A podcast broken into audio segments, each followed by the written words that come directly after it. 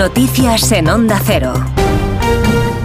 Buenos días. El futuro político de Galicia se está decidiendo este domingo electoral. El PP se juega su hegemonía y su quinta mayoría absoluta y el PSOE sufrir un castigo histórico.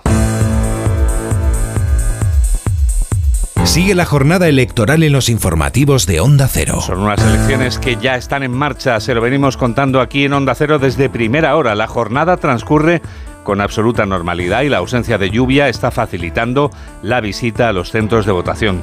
2.346 en total que van a cerrar sus puertas cuando sean las 8 de la tarde. A medida que avanza la mañana, acuden a esos centros de votación dos candidatos a la presidencia de la Junta, como el popular Alfonso Rueda en el Centro de Tecnificación Deportiva de Pontevedra, que ha animado a los gallegos a que participen en estos comicios. Con él, un hombre de Onda Cero, Juan de Sola. Alfonso Rueda, candidato del PP a revalidar la presidencia de la Junta de Galicia con puntualidad y acompañado de sus dos hijas y su mujer, votó en el Centro Galego de Tecnificación Deportiva en Pontevedra a las once y media. Confirmó que de momento la jornada transcurre con normalidad y reitera sus buenas sensaciones.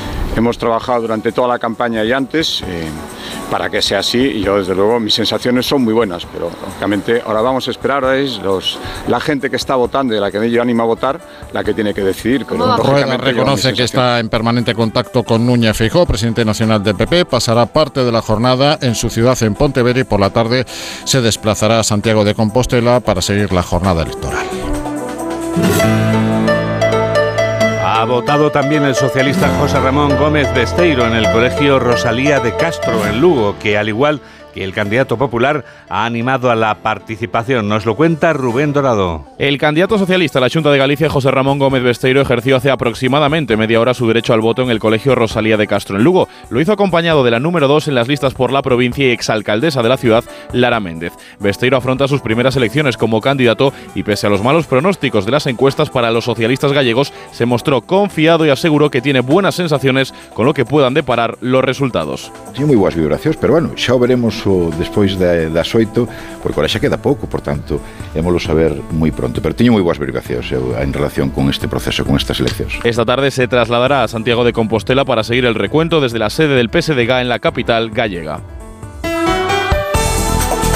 Y en otro punto de la comunidad gallega, Armando Ojeda, de Democracia Ourensana, ha demostrado, ha depositado su voto en el Colegio Cardenal Cisneros de Ourense. Allí ha estado el candidato Ojeda y con él Paco Sarria. Democracia Ourensana aspira a ser la llave tras la jornada electoral de hoy en Galicia y su cabeza de lista por Ourense, Armando Ojeda, no tuvo reparos en declarar, tras ejercer su derecho a voto, que por realismo aspiran a tres parlamentarios. Ojea hizo un llamamiento a votar y auguró que su partido será llave pactando con el mejor postor. Pactaremos, cogobernaremos ou chegaremos a acordos puntuais como mellor proceda el chegado caso co partido ou coalición de partidos que máis defenda os intereses eh, da provincia traducidos estos eh, na máxima cantidad de, de inversións para a provincia. Su jefe de filas, Pérez Jacome, añadió que deberán ser los demás partidos los que se dirijan a él tras el 18F y que se decantarán por la mejor oferta para la provincia. 12 y 4, 11 y 4 en Canarias. Sigue la jornada electoral en los informativos de Onda Cero.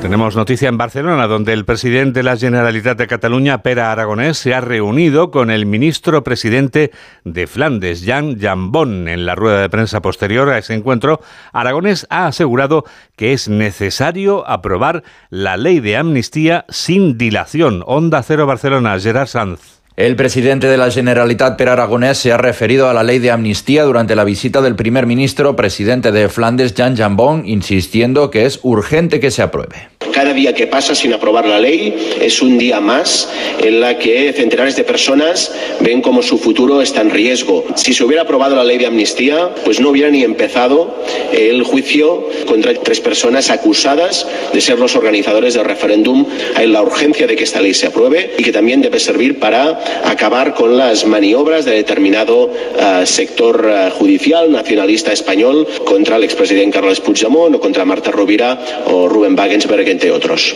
En este sentido, el presidente catalán ha asegurado que esta amnistía trasciende de lo que pueda pasar hoy en las elecciones gallegas y también ha insistido en la necesidad de aprobar unos presupuestos que son positivos para Cataluña. En Madrid, el Ayuntamiento de la capital de España ha organizado hoy una mascleta típica de las fallas, pese a que organizaciones vecinales y ecologistas han mostrado su oposición a esta celebración en los últimos días. En la recepción a las autoridades valencianas que se han desplazado hasta la capital, se ha guardado un minuto de silencio por las dos fallecidas en el incendio de este domingo en una residencia de Aravaca. Allí el alcalde de Madrid, José Luis Martínez Almeida, ha anunciado que no asistirá a la mascletá en señal de duelo por estas víctimas. Desde el mismo lugar en el que transcurre la noticia, nos informa Carlos León. Sí, por ese motivo el alcalde de la capital, José Luis Martínez Almeida, no va a acudir a la mascletá, como ha asegurado en la recepción ofrecida en el Ayuntamiento de Madrid al presidente de la Comunidad Valenciana y a la alcaldesa de Valencia.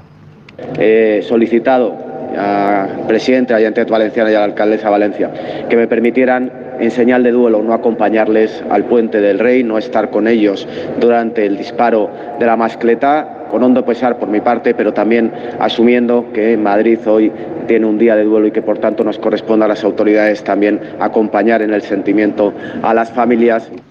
Por tanto, esa mascleta se va a celebrar a la una de la tarde en Madrid, en Río, aquí en la capital, pero con la ausencia del alcalde.